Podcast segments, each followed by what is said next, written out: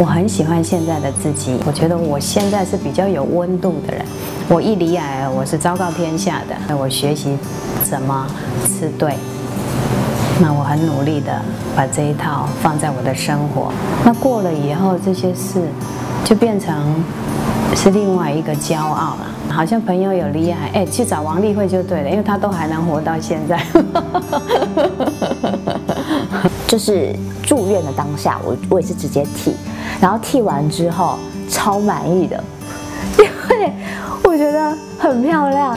那我觉得，与其说是鼓励，我觉得不如说是你要更相信自己，还有医生团队会带给你的呃正面的一些治疗。那如果你的生命只剩下最后一天，你会希望做什么事情？那你就今天去做。我加入癌症关怀基金会已经超过十年的时间。因为我记得有一次，呃，有个学员告诉我说：“老师，我来这里上课真好，可以做自己。”然后说着说着，他就头低下去，把他的假头发拿下来。然后因为他刚做化疗，所以头发好短好短，哈，小毛而已。所以我们只剩两件事可以做。第一件是什么呢？就是健康吃，享受那个健康吃的感觉。第二件。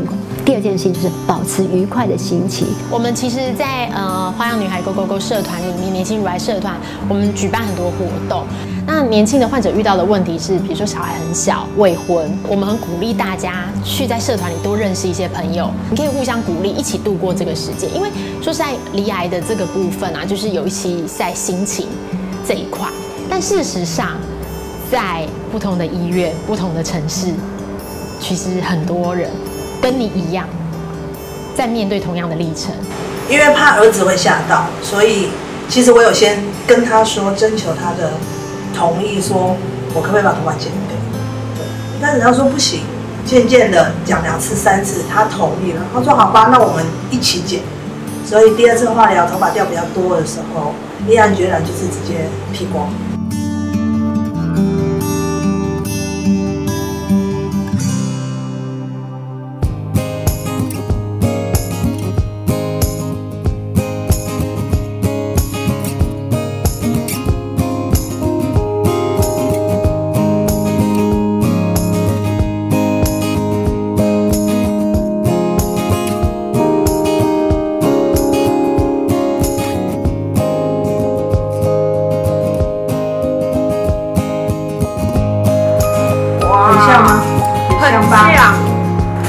我以前之前都是常常帮那种头发剪坏、烫坏、染坏，或者是长头发，但觉得自己本身头发不够厚的女生做结发。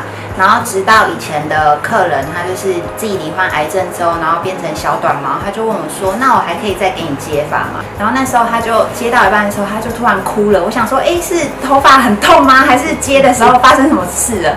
他就说：“真的很感谢你，就是我真的很久很久没有看到我自己长头发的样子，我觉得很有意义。就是原来我的工作不只是帮人家变美或是变漂亮，其实是让他们可以恢复到他们原本以前的最自信的那个样子。”就是不用再每天穿脱假发，然后让他们看到自己最没有自信的样子。